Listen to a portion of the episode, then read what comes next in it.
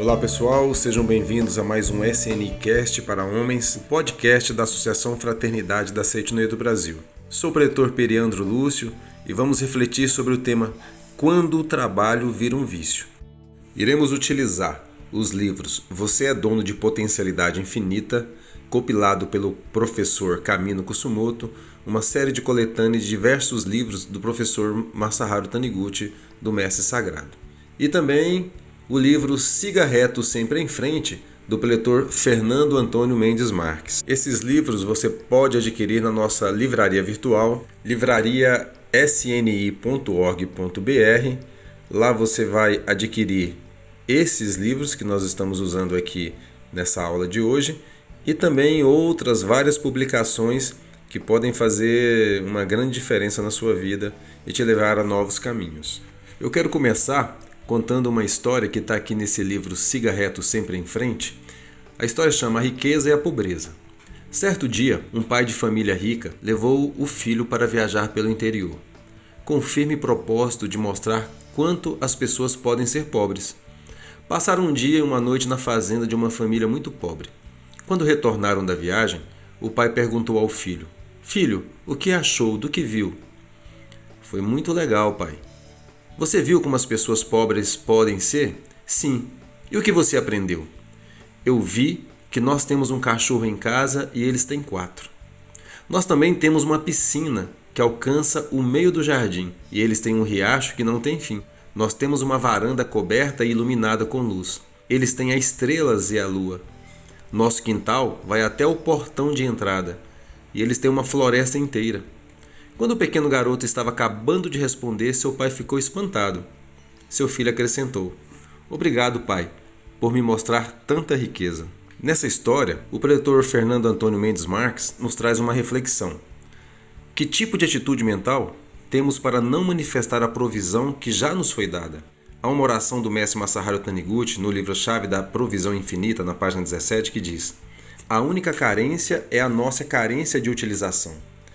Isso significa que a única carência capaz de se manifestar em nossa vida é justamente a de não utilizar aquilo que nos foi dado por Deus.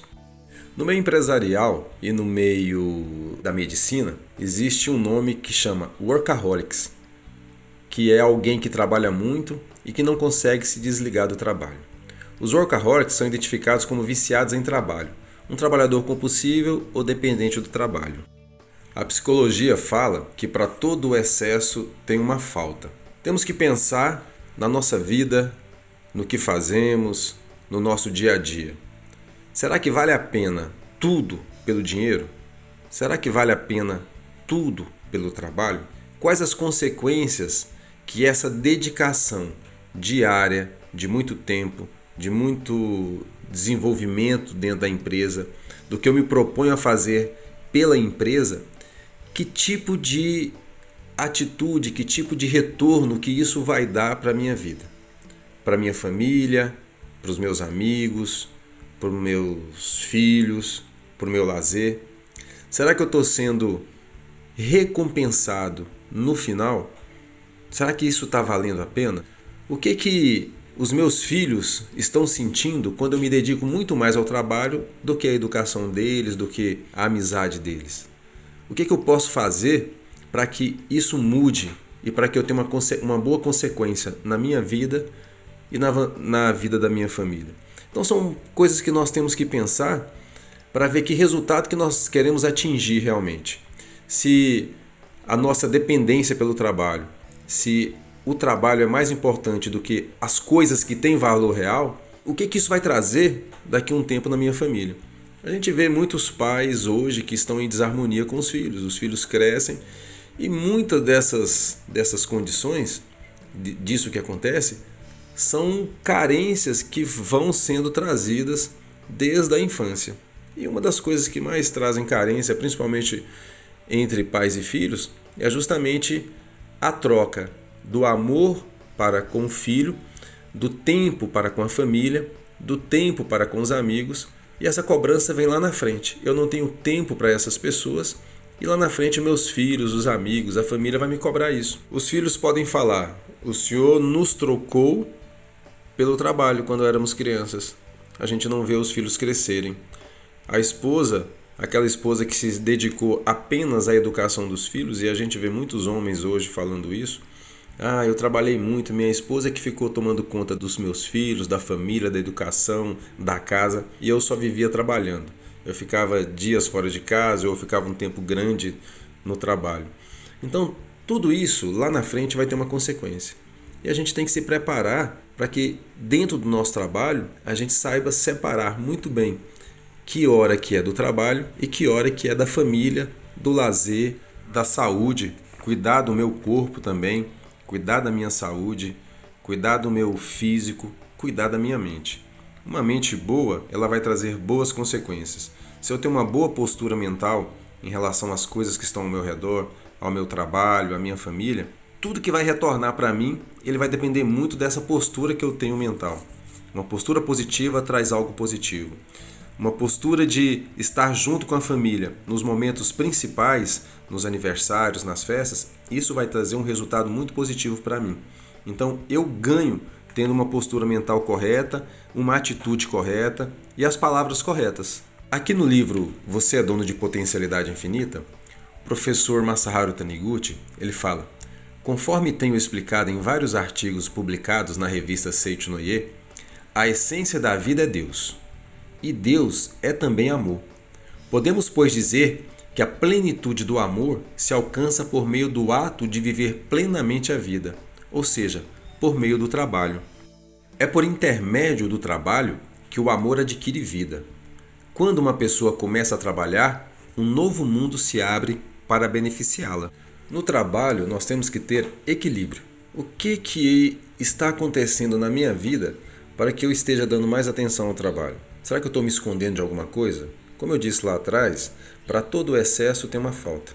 Será que eu tenho algum problema em casa que eu preciso levar, que eu não consigo resolver e fico mais tempo no trabalho? Será que o trabalho hoje está sendo uma fuga? São pontos que nós devemos estar observando para ver que tipo de ajuda que a gente precisa, se for o seu caso, que a gente precisa para resolver esses problemas. Na Seitinoye, nós temos grandes oportunidades, a gente tem várias ferramentas que nós podemos utilizar para resolver muitos problemas dentro de casa, dentro do trabalho. Uma delas são as orações. Nós temos a meditação Shinsokan, que é você ver e contemplar Deus, você unir a sua mente com a mente de Deus. Quando você acorda, quando você inicia o seu dia, você pratica a meditação Shinsokan e você está preparado para ter um dia equilibrado dentro do trabalho, em casa, durante a ida para o trabalho. Nós temos várias orações e práticas na Seichonie que são utilizadas também para equilibrar a nossa mente, para que nos dê uma estrutura de trabalho e que a gente consiga ter consciência do que é certo, do que é errado, do que eu posso fazer, do que está dentro do meu controle e do que está fora do meu controle. Então, eu consigo através das práticas e orações fazer com que o meu dia seja um dia feliz ou um dia triste, de acordo com a minha postura mental. E as orações, a leitura de bons livros, a meditação Shisokan me dá esta oportunidade. Também, dentro da Seitinoye, tem a possibilidade de você ter uma orientação pessoal para que você possa conversar com o preletor e ter orientações espirituais das práticas que você pode fazer e ter as mudanças que você precisa. Então, essas orientações vão te dar um caminho, um norte, para que você possa ter um dia melhor, para que você possa colocar a sua mente no lugar, que você consiga reaproximar a sua mente de Deus e também reaproximar a sua vida de Deus. Nós teremos agora um rápido intervalo de alguns segundos e logo a gente vai dar continuidade nesse assunto, trazendo a consequência desse excesso de trabalho, desse vício no trabalho na nossa família. Agora a gente volta. Coleção A Verdade da Vida é uma coletânea de livros muito importante para os ensinamentos da Seichonoye, que traz ensinamentos esclarecedores para as questões do dia a dia. Por isso, semanalmente você é nosso convidado para estudarmos juntos esta obra com o preletor Heitor Miyazaki. Toda quarta-feira, uma nova aula às 20 horas horário de Brasília, no canal do YouTube. Ou então, venha presencialmente assistir na sede central da Seitonei do Brasil, nas quartas, a partir das 19 horas e 45 minutos. A participação é aberta a todos. Esperamos por você. Muito obrigado.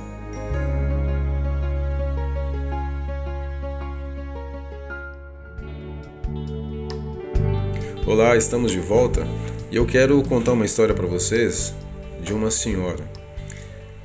Uma senhora, certa vez saindo do trabalho, ela estava andando na rua tranquilamente com suas coisas e esbarrou em uma outra pessoa que vinha ao seu contrário. Eles dois se esbarraram, algumas coisas caíram no chão, cada um pegou suas coisas, ajudou a pegar as coisas um do outro, entregou, pediu desculpa, pediu perdão. E ali saíram tranquilamente e voltaram e foram para suas casas. Essa senhora, quando chegou em casa, ela estava fazendo o almoço e de repente ela estava mexendo com a panela e foi virar para trás. Quando ela foi virar para trás, sua filhinha de 4 anos estava atrás dela olhando para ela e com a mãozinha para trás. E essa senhora, mais do que natural, levou um susto enorme. Quando ela olhou, levou aquele susto, ela deu aquela bronca na filha. Mas não é possível, você atrás de mim. E, e deu aquela, aquela bronca e a criança ficou muito triste, abaixou a cabeça e saiu correndo para dentro do quarto. E ali o dia passou, é, ficou aquele dia ali e as coisas corriqueiras da vida foi deixado de lado. E quando chegou a noite, essa senhora foi dormir, quando ela deitou na cama, que ela colocou a cabeça no travesseiro, veio uma voz lá dentro do inconsciente dela e falou: Você hoje foi gentil com um estranho que você nunca tinha visto e foi extremamente grossa e mal educada com a sua filha. Levante e vá lá na cozinha atrás da porta e veja o que tem lá. Essa senhora, naquele momento, ela deu um pulo, levou um susto com aquela voz na, no, no interior dela levantou, foi na cozinha. Quando ela viu atrás da porta, tinham duas rosas, duas flores.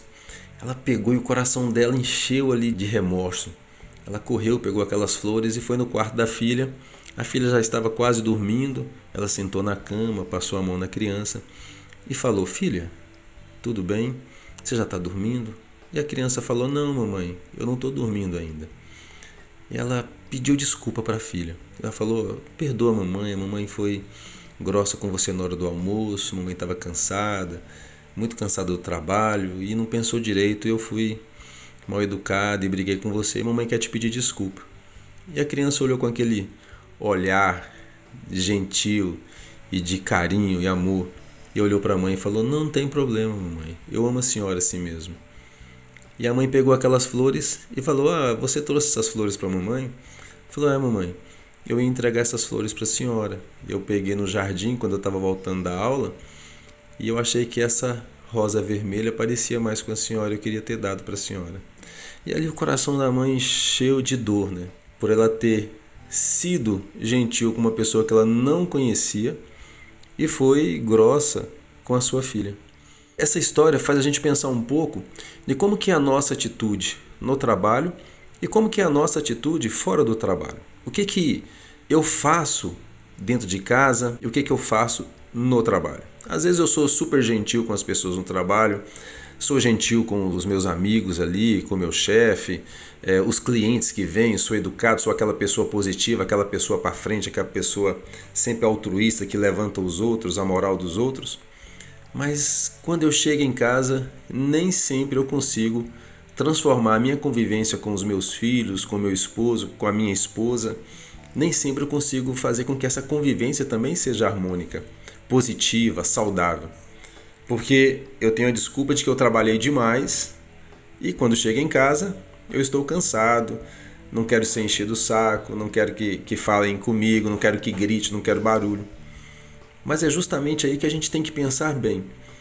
No seu trabalho, se você chega no ponto de partir do mundo espiritual, morrer, ali passou uma semana, as pessoas já deixam de falar de você. Porque você era uma pessoa que trabalhava bem e tal, mas uma semana as pessoas vão te esquecendo, passa 15 dias, já colocaram outro no seu lugar, ninguém nem lembra que você existiu dentro do trabalho, na vida profissional que você teve. e a vida continua lá dentro. Por outro lado, na nossa família, dentro da nossa casa, por mais que você não tenha sido aquela pessoa ideal, aquele pai ideal, aquele esposo ideal, a sua família nunca vai te esquecer. A sua família vai lembrar de você. Ah, meu pai era uma pessoa boa, tinha seus defeitos, às vezes era nervoso, mas era uma pessoa boa, uma pessoa que não deixava faltar nada em casa, uma pessoa que nos dava o carinho na hora que ele podia. Então é, a gente tem que pensar que valor que tem realmente o trabalho e qual que é o valor que tem a família. O que, que eu perco em estar junto com a minha família? O que, que eu perco em dar mais atenção ao trabalho do que a minha família? Então, são situações que a gente tem que pensar para que a gente possa ter uma vida feliz, para que eu possa levar a alegria para dentro de casa e ter uma vida feliz e alegre também comigo mesmo. Então, eu tenho que estar disposto, levantar cedo, fazer as minhas orações, fazer a minha meditação Shinsokan, ir para uma academia, se exercitar, descobrir hobbies que você pode utilizar no seu dia a dia Dentro da Seitonoe nós temos os clubes, né? Que são o clube de bicicleta, um clube de horta orgânica, um clube de artesanato. A gente tem que procurar fazer coisas que nos dão prazer. Achar dentro de você o que, que te dá prazer e o que, que você pode usar para que você tenha uma mente melhor, para que você tenha uma vida melhor, para que você esteja mais disposto, mais feliz. Se aquele emprego que você está não está te fazendo bem, procura outro emprego, vai ser feliz. Dá tchau para ele e vamos partir para outra. Então a gente tem que procurar sempre meios de fazer com que a nossa vida seja uma vida melhor. Ter tempo para a família, ter tempo de combinar uma viagem, ter tempo de passar um final de semana feliz em algum lugar, num pesque pague, em um bosque, fazer uma, uma caminhada junto, junto com a esposa, junto com os filhos, ir na escola buscar os filhos, dar atenção, sentar e escutar. Nem sempre a gente tem aquela paciência de escutar. A gente quer ser escutado a todo momento. E se nós não somos escutados, a gente cobra do outro. É, mas você não dá atenção para as minhas coisas. Mas quando a gente tem aquele amor, aquele carinho, aquela sensibilidade de sentar com o outro, principalmente com os nossos queridos da família, se a gente tem essa oportunidade, se a gente tem esse carinho, a gente vai sentar e escutá-los e aí a harmonia começa a pairar dentro do lar. A harmonia começa a pairar com os filhos, com os irmãos, com os amigos. A gente começa a ter vida. E nem sempre essa vida de trabalho, nem sempre ela vai compensar. Eu me dedicar tanto tempo ao trabalho de algo que logo logo vão me esquecer. E deixar das pessoas que realmente nos amam e que tem valor e que fazem com que a nossa vida tenha valor, a gente deixar de lado. Então vamos pensar bem nessas possibilidades. Eu queria trazer aqui para vocês uma oração do livro Minhas Orações, para que nós possamos encerrar esse estudo de hoje, essa reflexão. É, na página 76 é a oração para fortalecer a convicção de sermos onipotentes. O fator mais importante ao realizar qualquer empreendimento é a autoconfiança. Mas adquirir autoconfiança depende de muito treinamento. Aquele que deseja êxito nas suas realizações deve fortalecer a autoconfiança e a convicção de que é onipotente, dizendo para si mesmo energicamente, durante uns cinco minutos, no horário determinado três vezes ao dia: Estou com Deus por isso, nada é impossível. Não tenho desgraça de espécie alguma, pois Deus está comigo. Confio totalmente em Deus. Para quem ama a Deus, tudo transcorre satisfatoriamente. Estou agora descobrindo um novo mundo. Muito obrigado. E assim nós vamos encerrando esse SNCast. Quero pedir aí para que vocês procurem as nossas redes sociais, nos acompanhem Dê um cinco estrelas pra gente aí nesse podcast, nos demais que, que vocês já escutaram, né? Que vocês já tiveram oportunidade de participar. Incentiva aí uh, os amigos a também ouvirem talvez um conteúdo que possa interessar alguém que você conhece, manda para ele e a gente vai ter cada vez mais pessoas felizes, mais pessoas é, com a vida mudada através desse ensinamento da Seite Noia. Foi um prazer muito grande estar aqui. Até o próximo SNCast da Associação Fraternidade da Seite Noia do Brasil. Fiquem com Deus.